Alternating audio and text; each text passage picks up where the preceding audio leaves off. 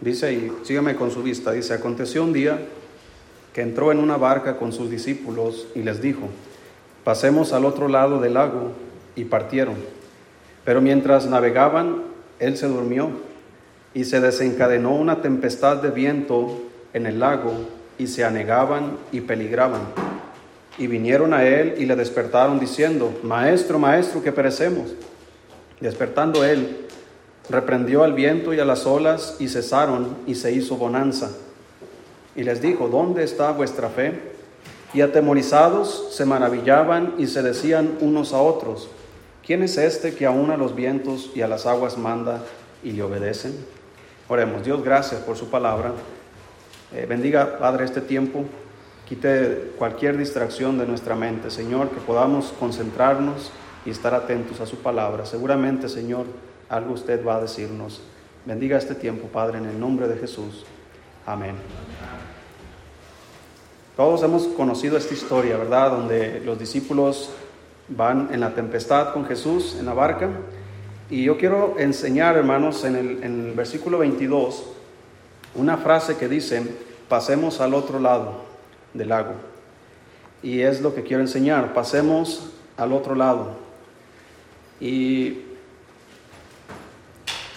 vamos a ver unos principios en estos pasajes y después vamos a ver una historia en el Antiguo Testamento que nos va a ilustrar esto que quiero enseñar. Dice en el versículo 22, aconteció un día. Esto habla, hermanos, de que tarde o temprano llega el día, ¿verdad? Llega el día. Siempre va a llegar el día de algo. Eh, un día llegó el día de nuestro nacimiento. Y un día llegará el día de nuestra muerte, a excepción de que Cristo venga antes que eso. Pero si Cristo no viene eh, en lo que nosotros terminamos nuestra vida aquí, vamos a morir. Y la muerte para el cristiano, dice la Biblia, es ganancia. Así que no hay problema. ¿Verdad? Eh, nadie quiere morir. Yo no quiero morir. ¿Verdad? Yo quisiera ser arrebatado con Cristo cuando Él venga, ¿verdad? Eh, eso es lo que yo quisiera, pero yo no sé cuál es la voluntad de Dios. Lo que quiero decir, hermano, es que llega un día, y siempre llega el día, hermanos, de toma de decisiones. Hay cosas naturales que nos llegan que tenemos que decidir. La escritura nos dice, todo tiene su tiempo. Ojalá, hermanos, que no nos pase como Israel cuando el Señor dijo de él, de ella, de la nación, y no conociste el tiempo de tu visitación. Cosas naturales, hermanos, como la educación, el trabajo, el matrimonio, los hijos, etcétera, que nos llegan tarde que temprano. Pero hay otras cosas, hermano, que nos llegan y tenemos que pasar al otro lado. El Señor nos dice, pasemos al otro lado del lago. Yo no sé, hermano, pero en mi propia vida yo no estoy conforme con lo que soy como cristiano. Yo no soy conforme con lo que soy como esposo. Yo no estoy conforme como padre. Es necesario pasar al otro lado. Esto quiero decir, hermanos, con pasar al otro lado, en que tenemos que tomar decisiones y ya no tenemos que seguir en el lugar donde estamos. No me refiero a un lugar geográfico, sino a una circunstancia o a un estado de vida. Hay cristianos que van a pasar toda su vida, hermano, en el mismo lugar donde se encuentran ahora como cristianos. Hay cristianos que nunca crecerán, hay cristianos que nunca harán nada. Hay cristianos, hermano, que pareciera ser que en lugar de avanzar, retroceden. Por eso es necesario pasar al otro lado. En el versículo 22 el Señor nos dice ahí, aconteció un día que entró en una barca con sus discípulos y les dijo, pasemos al otro lado del lago. Lo interesante aquí, hermano, es que Jesús va con ellos en la barca. El Señor está en la misma barca con ellos, el Señor va con ellos, el Señor señaló el rumbo y luego dice, y partieron. Es decir, los discípulos aceptaron la invitación y obedecieron. Pasemos al otro lado del lago, dice el Señor Jesús. Él está con ellos en la barca. Mire, hermano, cuando el Señor nos está animando a hacer a tomar decisiones, a hacer algo diferente en nuestra vida, él está con nosotros. Él nos está diciendo, pasemos, no dice pasa, no vayas tú solo, no, pasemos. Hermano, ¿usted cree que el Señor no está con un hombre que desea ser mejor esposo? ¿Usted cree que el Señor no está dándole gracia y poder, sabiduría para poder llegar a ese estado? ¿Usted cree que el Señor no está con esa mujer que desea ser una buena madre, más amorosa, más comprensiva, más sabia, más prudente, como lo dice en el libro de Proverbios? ¿Usted cree que el Señor no está, hermanos, en, en la vida de un hijo que quiere ser más obediente? que quiere hacer algo diferente, que no se conforma con lo que es.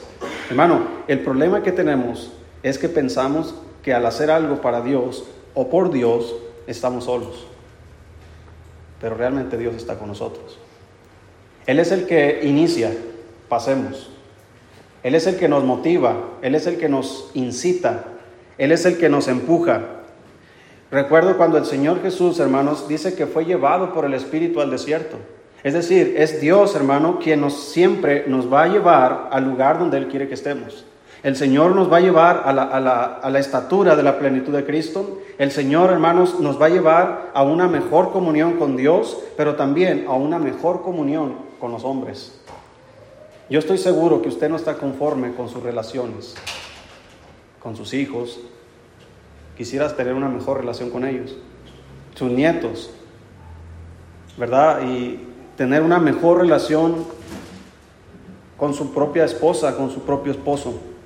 Inclusive tener una mejor relación con sus amigos en el trabajo, con su patrón, con sus compañeros. Pero si no pasamos al otro lado, si no hacemos mejoras, si no hacemos cambios, hermano, vamos a quedarnos exactamente como estamos, sin alteración vamos a ser conocidos como el mismo, la misma persona que somos ahora. En la mañana enseñamos en la escuela dominical acerca de Moisés, como cuando él tenía 40 años, y él pensaba, hermanos, que estaba listo para sacar a Israel de Egipto, 40 años. Pero todo lo que él hacía, hermano, él se equivocaba una y otra vez. Él fue a visitar a sus hermanos, los israelitas, y vio que uno, un egipcio estaba maltratando a un, israelita y, él se enojó, se molestó y fue y lo mató. Esa no es la voluntad de Dios. Más adelante Moisés escribe, o Dios le da la ley donde dice, no matarás. Entonces Moisés no está listo. Allá en Hechos se nos dice, hermano, que Moisés creía, él pensaba que, el, el pueblo de Israel iba a comprender que Dios los iba a salvar por mano de él. Pero no era así. Tuvieron que pasar 40 años, hermano, para que Moisés pasara al otro lado. Tuvieron que pasar 40 años para que Moisés hiciera cambios en su propio temperamento, para que Moisés hiciera cambios en su carácter, para que Moisés, hermanos, estuviera listo y preparado para toda buena obra. 40 años. ¿Cuánto tiempo necesita usted para hacer cambios? Mire, hermano, la vida se está yendo así, rápido. ¿Se ha notado que bueno, los que ya van más adelantados, ¿verdad? Sus hijos ya están fuera de casa, ya se casan, ya hasta son abuelos. Pero aquí estaban, por ejemplo, hermano Beto. ¿No recuerda a su hija Roxana cuando era niña? Cuando era bebé. ¿Cuándo fue eso? Ayer. Ayer. Estaba con, con un pastor ahí. Paciencia. y es el vecino que anda calando las motos que Ojalá que se le ponche. Un pastor me dijo, íbamos a, a comer, íbamos caminando en el estacionamiento y se detiene y me dice, hermano, ayer. Y yo me quedé, me va a decir algo muy espiritual, ¿no? Muy grande, algo muy sabio. Ayer, dice, estaba Mical conmigo, me dice, su hija era una niña mañana va a ser una mujer. Y yo me quedé, pues sí, pero no mañana. Pero a él se refería al tiempo que él ha vivido. Así se va el tiempo, hermano. Bueno, Carmelo ya sus hijos, ya es abuelo también. ¿Verdad, eh, hermanos? La vida se nos, se nos va y seguimos en el mismo lugar. Con la misma actitud, con el mismo carácter, con las mismas ilusiones, deseos. Hay muchas cosas, hermano, que pueden cambiar si nosotros tomamos la decisión de hacer cambios, de ir más allá, de pasar al otro lado. Esta historia nada más nos está ilustrando, hermanos, lo que es pasar al otro lado. Mira, hermano, hay cosas que no se van a lograr si no te animas, si no te levantas y las haces. Hay muchachos, hermanos, que se, se pierden y nunca se casan porque nunca se animaron a preguntarle a esa muchacha cómo te llamas. Así que toma nota.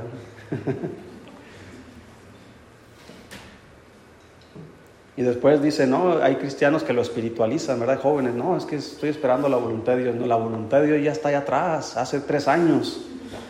Y te quedaste volteando para otro lado, ¿verdad?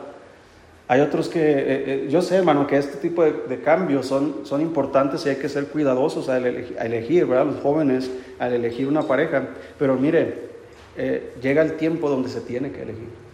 Llega el tiempo donde se tiene que tomar decisiones. Llega el tiempo donde los jóvenes tienen que elegir una carrera, ¿qué se van a dedicar? ¿Verdad? ¿Y, a, dónde, a dónde quieren ir? Estas decisiones, hermano, no se toman por personas temerosas que se quedan acostumbradas o, peor aún, se quedan en la mediocridad, pensando que así están bien, sin mover absolutamente nada. Hermano, si tú hicieras algunos ajustes en tu vida, algunos cambios, por más pequeños que sean, créeme que tu condición estaría mejor en, todos los aspectos. Pues estás conforme como eres. Esto de la paternidad, ¿verdad? Que es como un arte. Tienes que ir moldeando como un, ¿cómo se dice? Una, eh, una estructura, un, ¿cómo se dice? Eh, ¿Cómo dijo?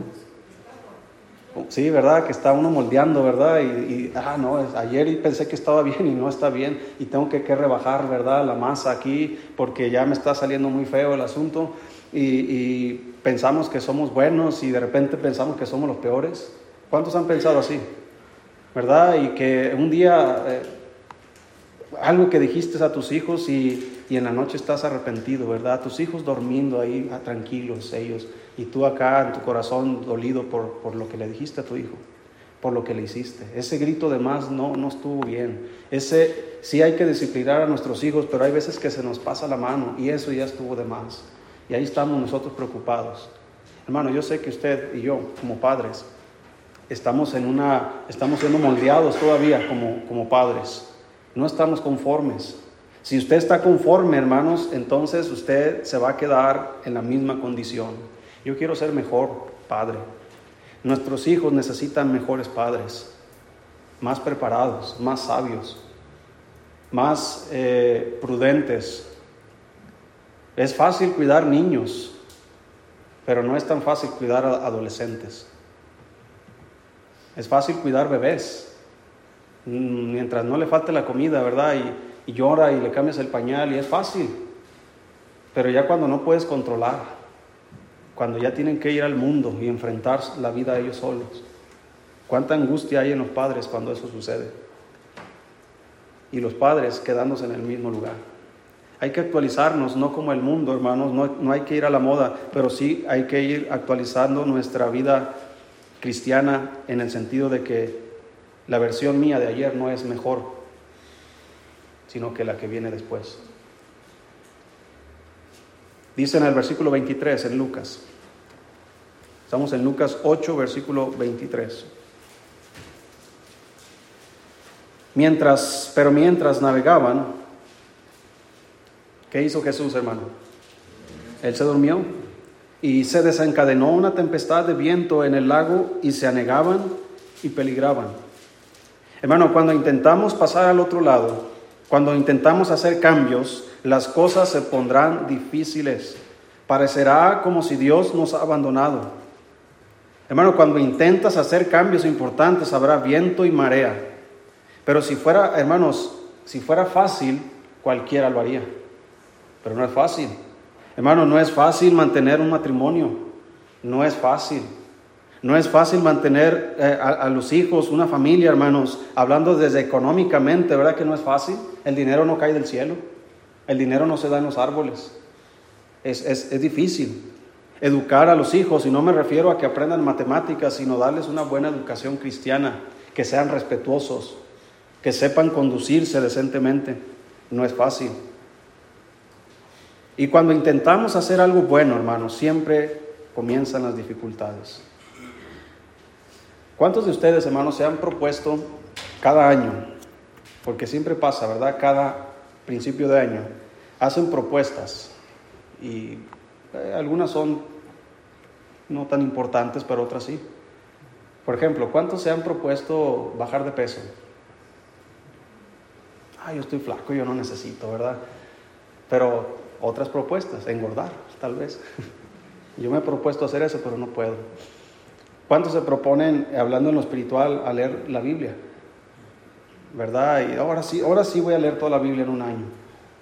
Y ahora sí, ¿verdad? Y primer año, ah, pero hoy no, porque es, año nuevo, ¿verdad? Y, y, me desvelé, y pues no, hoy lo aplazo. Hermano, ya vamos empezando el año y ya estamos fallando. ¿Verdad? Y voy, a bajar el peso, pero fin de año no, porque todo el recalentado, ¿quién se lo va a comer? Ahora sí voy a orar, ahora sí voy a ir a la iglesia. Y comenzamos, hermanos, a hacer estos planes y mientras navegamos, comienzan los problemas, comienzan las dificultades. Si no es la enfermedad, es la necesidad, es un problema en la familia, es un problema acá, es otro problema acá y comenzamos a, pensar, hermano, como si Dios, eh, Dios, estoy intentando hacer algo bueno para ti. ¿Por qué todo es difícil? Porque todo lo, lo bueno, hermano, cuesta. Todo lo que realmente es verdadero y útil para nosotros cuesta. La salvación de nuestras almas, hermanos, aunque fue gratis para nosotros, costó mucho. Todo lo que es bueno, hermano, cuesta. Quiere hacer cambios, le va a costar. Va a tener dificultades.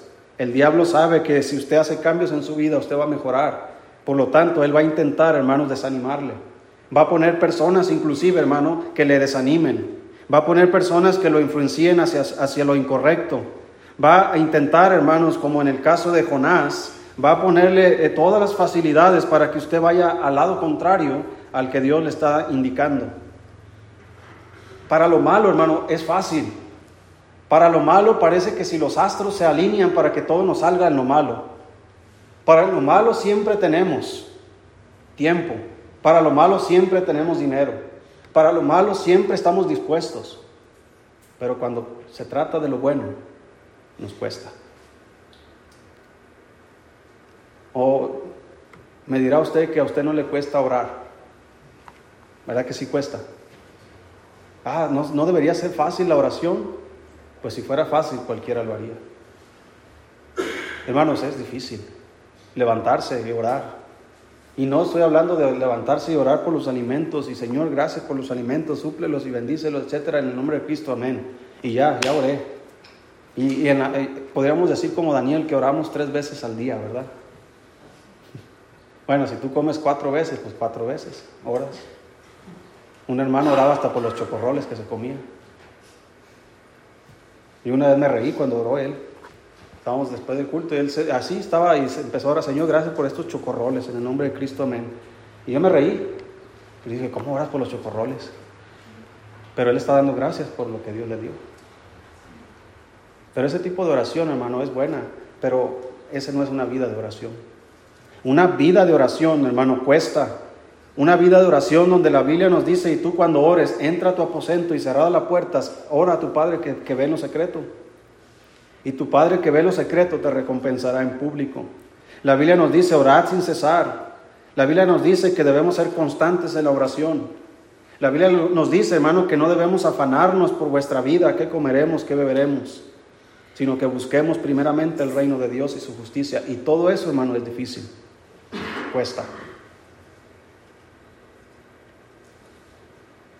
Así que cuando usted intente hacer algo bueno por el Señor y se ponga difícil, déjeme decirle que va por buen camino. Siga ahí, aunque sea difícil. Porque si las cosas comienzan a ser fáciles, el Señor lo explicó en cuanto a la salvación diciendo que debemos entrar por el, camino angosto. Porque muchos son los que entran por el camino ancho. ¿Por qué? Porque ahí una vez cuando yo iba a la catecismo se llama, ¿sí? Cuando yo era niño y me mandaban al catecismo, nos enseñaron acerca de esa historia del Señor que, dice que, que el camino ancho y el camino angosto, y nos pusieron dos dibujos. Al menos algo bueno aprendí de ahí.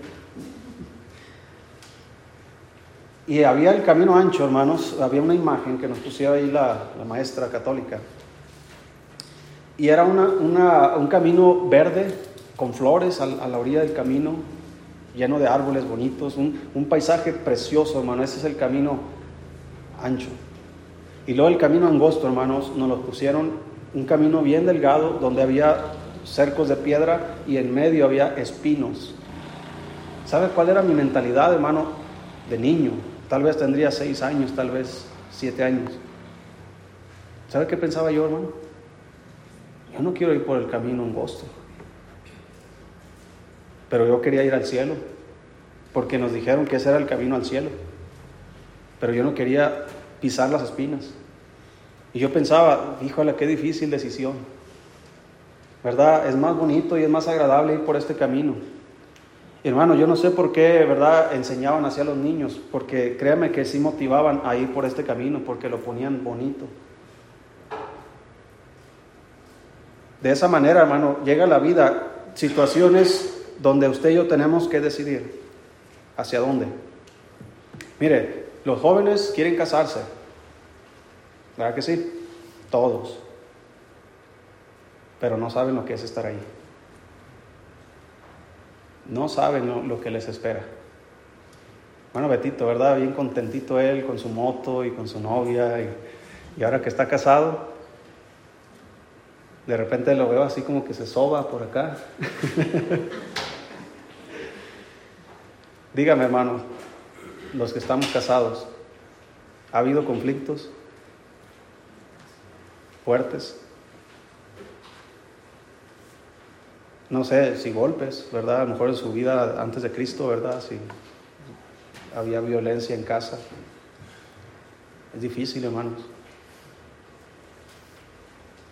Y la única manera de mantenerse en pie es pasar al otro lado, no quedarse como somos. Porque mire, mi esposa me conoció a mí cuando yo era joven, cuando era inexperto, imprudente, y usted también no se haga. Inmaduro. Todavía ni me salía la barba bien. En, en el carácter, Así que hermanos, si yo me quedo como mi esposa me conoció, ella va a decir, oh, pues es, así lo conocí, me enamoré.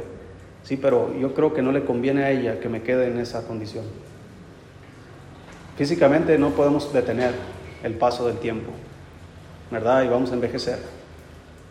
Pero en el carácter, hermano, podemos quedarnos en la misma situación que cuando nos conocimos. El mismo hombre inmaduro, el mismo hombre inconsciente o que no comprende, el mismo eh, imprudente. Entonces, la única forma, hermanos, de que mi esposa tenga un mejor esposo es que yo pase al otro lado, es que yo haga un intento por ser mejor, es que yo haga, que no me quede en la mediocridad pensando que yo soy el mejor y que yo así soy y no voy a cambiar. Hermanos, si yo me quedo en esa condición, voy a lastimar a mi esposa, voy a lastimar a mis hijos. Y si yo me quedo, hermanos, en la misma condición, en cuanto a la vida cristiana, como pastor, voy a lastimar a la iglesia. Si yo me quedo en la misma condición como cristiano, hermanos, no voy a ser para nada útil en la obra de Dios. Porque es necesario que todos vayamos creciendo a la estatura de la plenitud de Cristo. Es necesario de que tú y yo hagamos intento de mejorar. Que si usted batalla en leer la Biblia, pues esfuércese y comience a leerla bien que si usted batalla en la oración, pues deje de hacer aquellas cosas que le distrae, usted esfuércese, súbase a la barca con Jesús y va a haber problemas, va a batallar, pero es el mejor camino para escoger.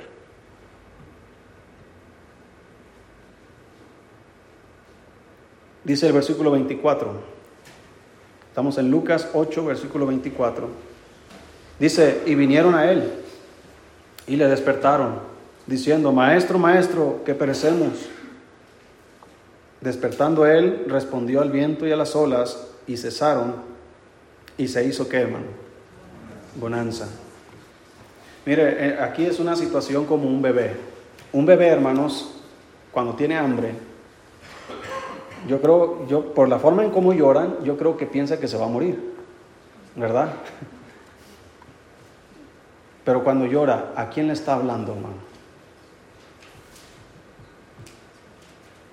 Cuando Limni llora, ¿a quién está hablando? No le está hablando a su papá. ¿Quién es ese? Dice Limni. ¿A quién le está hablando? A su mamá. Es más, no sé si se ha dado cuenta cuando eh, hay bebés que, usted agarra, hermanos, y se alteran, y sus mamás las agarran y se tranquilizan. ¿Por qué? Porque conocen el lugar de descanso para ellas, para ellos. ¿Usted conoce el lugar de descanso suyo? ¿Usted sabe a dónde ir cuando las cosas son difíciles? ¿Sabe dónde hay descanso? No dice la Biblia, venid a mí, dice Jesús, todos los que estáis trabajados y cargados, y yo os haré que descansar. Yo, dice, yo les haré descansar. Vea a una madre cómo hace descansar a su hijo todas las, eh, atenciones que hace la madre por su hijo, cómo carga a su hijo, cómo lo pone en la cuna, cómo lo atiende, cómo lo pone de ladito, porque, porque si hace esto, si se queda así, que, que se va a ahogar, y, todas las atenciones, y, y, luego la cobijita, y luego al final el beso que le da. ¿Cómo cree que el Señor nos atiende a nosotros cuando estamos cansados? Así que cuando usted intente hacer cambios en su vida y las cosas se pongan difíciles, recuerde que hay un lugar de descanso. Hay un lugar donde el Señor dice, venid a mí y yo los haré descansar. Hay un lugar donde el Señor dice, aprended de mí que soy manso y humilde de corazón y hallaréis descanso para vuestras almas. Vas a descansar cuando las cosas sean difíciles.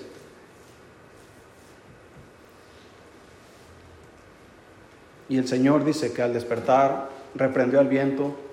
Hermano, el Señor tiene poder de controlar las circunstancias de nuestras vidas.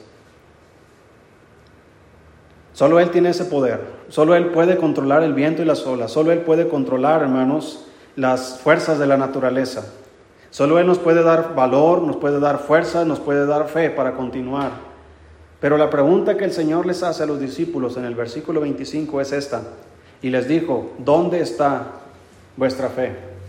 Una de las cosas que el Señor hace, hermano, Él nos dice que Él es el que produce en nosotros el querer como el hacer. Así que cuando Dios le pone en su corazón hacer un cambio en su vida, Él está involucrado en el proceso. Él está en ello. Fue idea suya en primer lugar.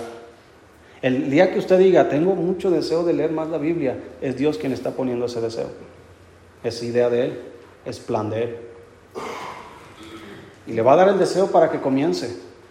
Y mientras vaya navegando en este sentido, va a parecer como si Dios no le habla, Va a parecer como si eh, Dios se ha alejado de usted.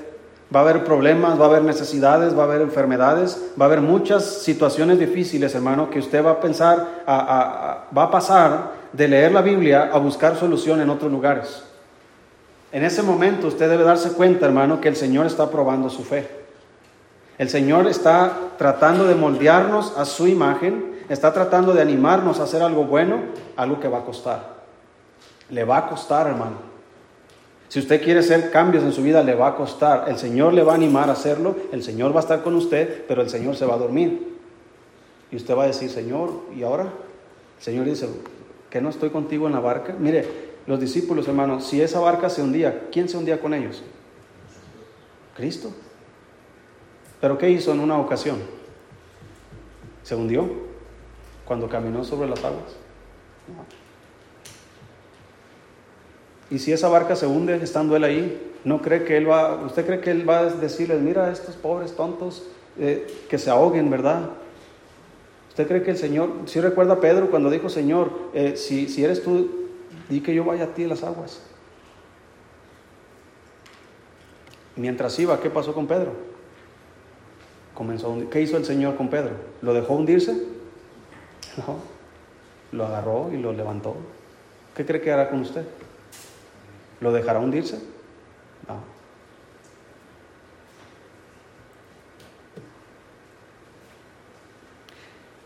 Vamos a ver una historia, hermanos, en Números capítulo 13.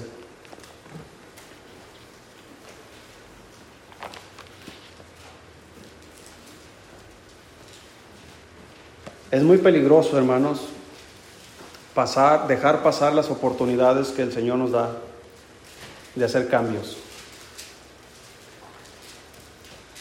Cuando el Señor nos incita a hacer algo, hermanos, a hacer un cambio ahora, es porque el cambio debe hacerse ahora. Si dejamos pasar la oportunidad, tal vez el cambio que requeríamos para ahora ya no se requerirá para después. Tal vez la situación cambiará. Podríamos decir así de la salvación, hermanos. Cristo, el Señor nos dice en su palabra, hermanos, que he aquí hoy es el día de qué? De salvación. Tal vez mañana no lo sea. Y no porque mañana no haya evangelio, no haya predicadores, sino porque tal vez mañana termine la vida de ese hombre. Por eso aquí hoy es el día de salvación. El Señor nos dice que agradó al Señor salvar a los creyentes por la locura de la predicación. Por lo tanto, hermano, esta predicación en específico que usted está escuchando ahora, algo, de algo el Señor le va a salvar. Porque Él sabe más que usted y que yo. Él ve más de lo que nosotros podemos ver. Él ya sabe qué va a pasar mañana y en la semana. Él ya sabe los peligros que usted va a enfrentar. Él ya sabe las enfermedades que va a enfrentar. Él ya sabe las necesidades que va a enfrentar. Y ahorita le está advirtiendo y le está diciendo algo.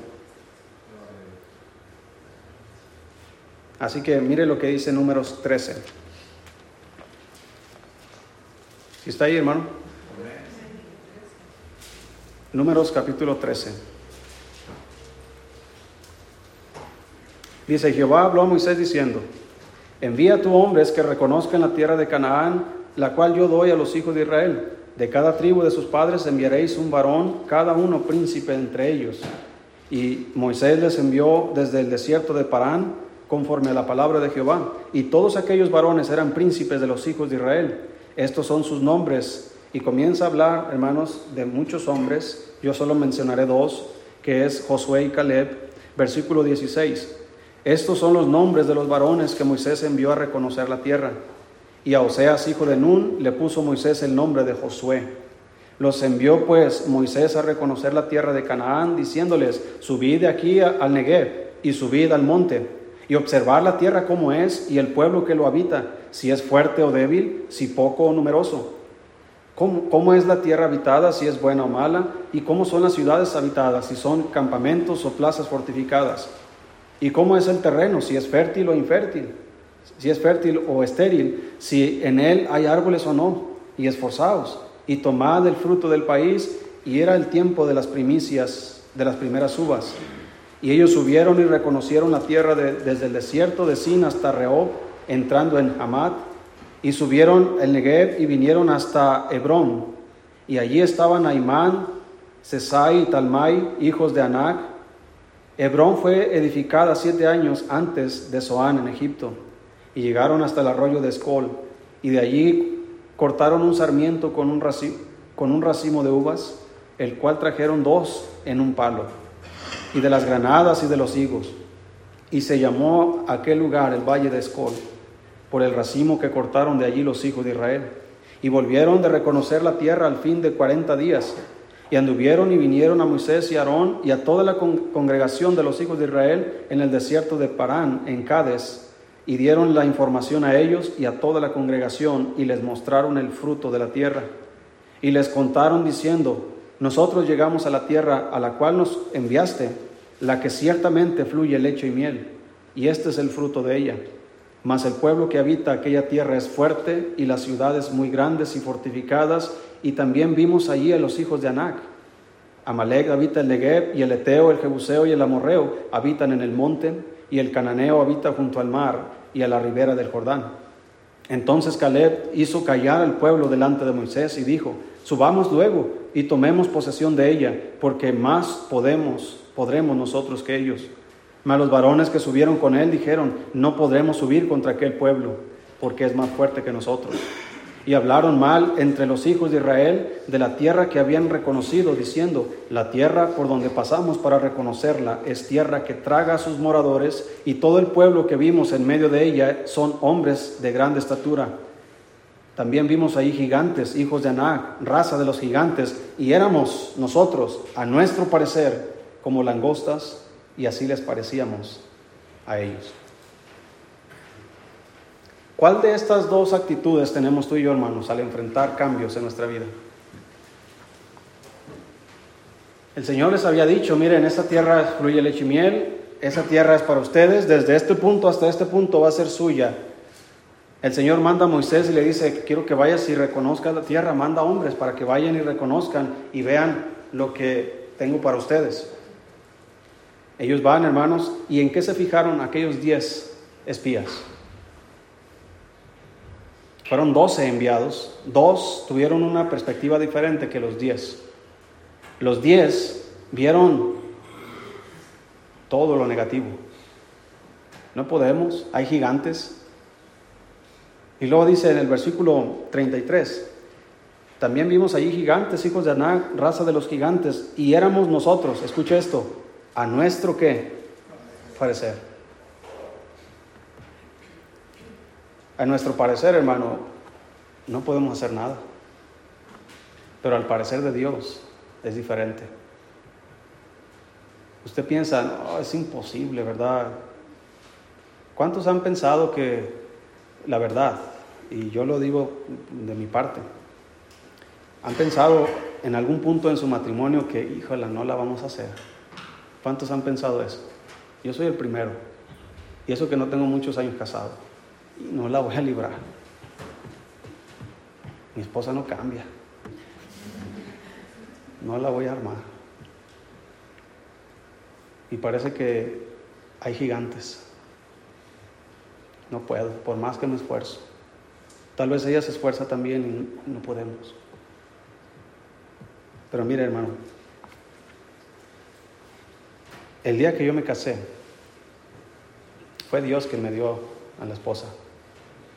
Así que Él comenzó, comenzamos en la misma barca. Ahorita seguimos en la misma barca. ¿Sabe quién va con nosotros? Va el Señor. Pero hay momentos donde el Señor se duerme y parece que no la voy a librar. Y comenzamos a ver el viento y las olas y comenzamos a ver gigantes. Pero el Señor sigue diciendo, venid a mí todos los que estáis trabajados y cargados y yo os haré descansar. Él tiene poder de reprender el viento y las olas. Así que este pueblo, hermanos, que está reconociendo la tierra, está desconfiando de Dios, está desconfiando de sus promesas. Fue Dios quien los llevó hasta ese punto. Fue Dios quien les prometió la tierra prometida. Fue Dios, hermanos, quien les está capacitando y Dios considera, hermanos, que están listos para enfrentar a los gigantes. Dios considera que este pueblo, hermanos, está preparado para poseer la tierra prometida. Si no, no los hubiera llevado ahí. Los llevó a la frontera y les dijo, entren y posean. Y ellos fueron, hermanos, y comenzaron a quejarse, no podemos. Es una tierra de gigantes. Es más, a nuestro parecer nosotros somos langostas y yo creo que a ellos también les parece lo mismo. Hermano, ¿desde cuándo tienen la capacidad ellos de ver lo que consideran los demás? No creo que se hayan acercado a los gigantes a preguntarles, oigan, ¿cómo les parecemos a ustedes? No. Más bien, ¿cómo es la palabra que nos reflejamos? ¿Cuántos de ustedes han pensado que alguien piensa mal de usted nada más porque usted piensa que alguien piensa mal de usted. ¿Verdad que sí? Y ya veo a ellos dos que se me vieron y se rieron. Algo están diciendo de mí. Y no, simplemente le contó un chiste y se están riendo. Pero yo ya me fui con esa idea de que, hijo, le están hablando de mí. Y eso es, no es porque la gente, hermano, es porque yo, así es mi condición. Este pueblo se está considerando a sí mismo langostas, se están considerando, hermanos, como si no tienen un Dios que está con ellos. Ellos consideran como si Dios no tiene poder para librarlos, para ayudarles a ganar. Hermanos, es un pueblo incrédulo. Pero vea el capítulo 14. Versículo 1. Entonces toda la congregación, ¿qué hizo hermano? Y dio voces. Y el pueblo lloró aquella noche. Y se quejaron contra Moisés y contra Aarón todos los hijos de Israel. Y les dijo toda la multitud, fíjese hermano, hasta qué punto llegaron. Ojalá que, no dice ojalá viviéramos en Egipto todavía. No, ojalá muriésemos. en Egipto. O en este desierto, ojalá nos estableciéramos y hiciéramos una nación. No, ojalá muriéramos. Cuando estamos, hermanos, temerosos de hacer un cambio, siempre estamos pensando en lo, negativo. Versículo 3, ¿y por qué nos trae Jehová a esta tierra para caer a espada y que nuestras mujeres y nuestros hijos, niños, sean por presa? ¿No nos sería mejor volvernos a Egipto? Dios, te equivocaste. Tú querías que yo hiciera esto por ti, pero te equivocaste, Dios. Es mejor mi plan que yo tenía. Es mejor, dice Israel, es mejor que volvamos a Egipto. Versículo 5, entonces Moisés y Aarón se postraron sobre sus rostros delante de toda la multitud de la congregación de los hijos de Israel. Y Josué, hijo de Nun, y Caleb, hijo de Jefone, que eran de los que habían reconocido la tierra, rompieron sus vestidos. Y hablaron a toda la congregación de los hijos de Israel, diciendo, la tierra por donde pasamos para reconocerla es tierra en gran manera buena. Si Jehová se agradare de nosotros, Él nos llevará a esa tierra y nos la entregará tierra que fluye leche y miel. Por tanto, no seáis rebeldes contra Jehová, ni temáis al pueblo de esa tierra, porque nosotros los comeremos como pan. Su amparo se ha apartado de ellos, y con nosotros, ¿qué dicen ellos? Está Jehová, no los temáis. Ellos están viendo que en esa barca donde van, Cristo está con ellos. El Señor va con ellos, hermanos. El Señor los llevó a ese punto. Así que es posible pasar y conquistar. Pero si no pasamos al otro lado, ¿sabes qué le pasó a este pueblo, hermano? Dios dijo, ¿saben qué? No van a pasar. Perdieron la oportunidad. Todos los que han hablado, a excepción de los hijos, regresense al desierto. Todos y todos, hasta el último, van a morir en el desierto. Y qué triste, hermano, es quedarnos en medio. Ni siquiera volvieron a Egipto y ni siquiera entraron a la tierra prometida, se quedaron en el medio, en el desierto. Olvidados, enterrados en el desierto, en la mediocridad, en la incredulidad. Vieron a Dios obrar muchas veces ahí, hermanos, pero de nada les sirvió porque no entraron. Así dice en el libro de Hebreos, no entraron al reposo. Porque no iba acompañado de fe la palabra que estaban escuchando. Así que hermano, quiero terminar. Cuando Dios los llevó a este punto de entrar, Dios consideraba, este pueblo tiene capacidad, este pueblo tiene armas, tiene hombres, tiene un ejército, tiene un buen líder, aunque Moisés, ¿verdad? Después eh, se equivocó y no pudo entrar tampoco él. Pero hasta ese punto, todos tenían las mismas oportunidades. Todos estaban para entrar. Pero por causa de la incredulidad de esos diez, no entraron. Y todo el pueblo de Israel se devolvió al desierto. Pero mira, hermano, cuando comenzaron este viaje, vea lo que Dios hace. Éxodo capítulo 13.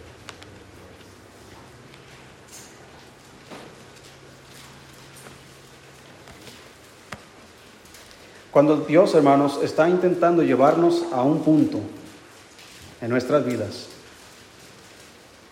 Él ve cosas que tú y yo no vemos.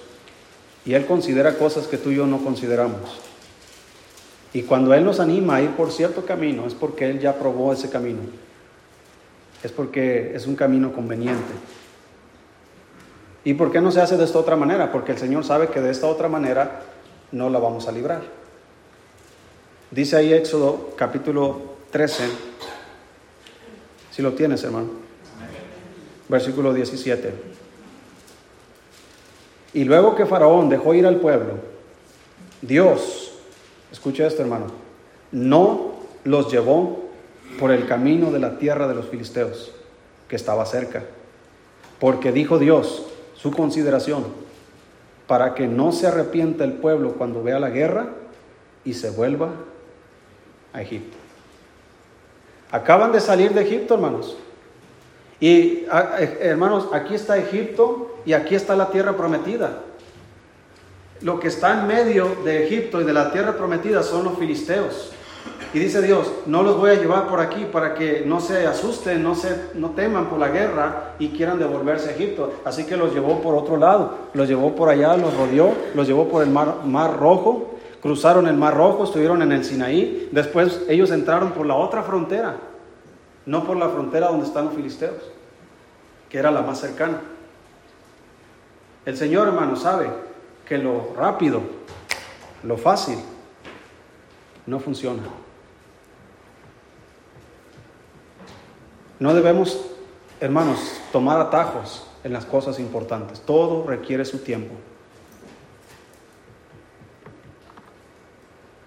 Pero el plan de Dios era este. El pueblo está recién salido de Egipto, no está listo para pelear. Así que lo voy a preparar en el desierto, lo voy a llevar por acá, lo voy a llevar al Sinaí, le voy a dar leyes para que gobierne sus vidas con mis leyes. Y una vez que entiendan mis leyes, los voy a llevar a la frontera y les voy a dar la tierra prometida. Yo voy con ellos, yo voy a estar con ellos. Dice ahí en el versículo 3, perdón, 17, versículo 18. Mas hizo Dios que el pueblo rodease por el camino del desierto del Mar Rojo, y subieron los hijos de Israel de Egipto armados. Tomó también consigo Moisés los huesos de José, el cual había juramentado a los hijos de Israel diciendo, Dios ciertamente os visitará y hará, haréis subir mis huesos de aquí con vosotros. Y partieron de Sucot y acamparon en Etam a la entrada del desierto. Y Jehová, ¿qué hacía hermanos? Iba delante de ellos, de día en una columna de nube para guiarlos por el camino, y de noche en una columna de fuego para alumbrarles, a fin de que anduviesen de día y de noche. Nunca. Esta es la promesa de Cristo. Nunca, dice ahí, se apartó de delante del pueblo la columna de nube de día, ni de noche la columna de fuego. ¿Quién los llevó hasta la frontera para poseer la tierra? La columna de fuego, la columna de nube. Nunca se apartó de ellos. ¿No dice la Biblia, hermanos, a nosotros, he aquí yo estoy con vosotros todos los días hasta el fin del mundo? ¿Usted cree esa promesa? Pero verdad que hay días que parece como que Cristo sí está con nosotros en la barca, pero se duerme. Y comenzamos a tener miedo. Así que hermano, nada va a cambiar en su vida si no comienza a pasar al otro lado. Si usted sigue leyendo la historia, cuando ellos cruzaron, dice la Biblia que llegaron a Gadara y había un endemoniado ahí. Un endemoniado que estaba en los sepulcros, que siempre lo ataban y él rompía las cadenas. Cristo le preguntó al demonio, ¿cómo te llamas? Y él dijo, Legión, porque somos muchos. Nadie podía ayudar a ese hombre más que Cristo. Dice la Biblia que los, los hombres vieron que el, el, hato de cerdos se precipitó al mar y cayeron en el mar y se asustaron y fueron a hablarle a los hombres de la ciudad. Cuando volvieron, dice la Biblia, que encontraron a este endemoniado vestido y en su juicio cabal. Es decir, hermano, Cristo, para que nosotros podamos hacer cambios, es necesario que Él haga cosas, milagros en nuestras vidas, que Él está involucrado en nosotros y Él es poderoso, hermano, para cambiar las circunstancias para quitar las cadenas, para quitar inclusive, hermanos, hasta los demonios que nos acechan. Hay muchos de nosotros, hermanos, que no podemos cambiar porque estamos rodeados de enemigos. Pero si Dios está con nosotros, hermano, ¿quién contra nosotros? Sí sabía, no, no es el tema ahora y a lo mejor lo dejamos para otra, otra ocasión, pero sí sabía, hermano, que los demonios trabajan en contra de nosotros incesantemente todos los días. No los podemos ver, son muchos. No tenemos lucha contra sangre y carne, sino contra quienes, principados, potestades. Tenemos lucha contra ellos y son gigantes. Pero no hay nadie más grande que Dios. Y no hay nadie más poderoso que Dios. Así que el diablo trabaja incesantemente para que usted fracase, trabaja para que usted defraude, trabaja para que usted peque, trabaja para que usted engañe, trabaja para que usted haga todo lo que va en contra de la ley de Dios. El diablo trabaja, hermano, incesantemente para que usted sea destruido, porque él viene para hurtar, para matar y para destruir, y lo hace en serio. Todos los días nos está atacando. Y a veces lo logra en algunas áreas de nuestra vida, hace estragos. Pero la promesa de Dios sigue siendo la misma. Nunca se apartaba de ellos la columna de fuego. Así que cuando usted sienta el ataque del enemigo, usted recuerde quién está con usted. Pero no sea como Israel. No seamos como Israel, hermano. Rebeldes. Que pensamos que a nuestro parecer las cosas deben ser así sino que debemos seguir siempre su dirección porque la columna de fuego es la que va adelante. Él es el que conoce el camino, Él es el que sabe a dónde nos va a llevar. Aunque las cosas se pongan difíciles, si Él nos llevó por ese camino, es el camino que debemos seguir, es el cambio que debemos hacer. Y nuestra condición, nuestra vida, hermano, va a mejorar si pasamos al otro lado. Si te quedas donde estás, morirás indolentemente. Morirás en el fracaso, morirás sin haber hecho absolutamente nada bueno y útil para Dios y para los hombres. Morirás en el olvido como toda aquella generación murió en el desierto. ¿Quién se acuerda de los diez espías? Nadie. Al menos Dios puso sus nombres ahí, pero nada más para señalarlos. Mira, estos fueron los que no creyeron. Pero aquellos otros dos, hermanos, que después de haber padecido los 40 años en el desierto, ellos, usted lea el libro de Josué capítulo 1 y Dios le dice a Josué, mira Josué, como estuve con Moisés, estaré contigo. No temas ni desmayes, porque yo estaré contigo a donde quiera que vayas.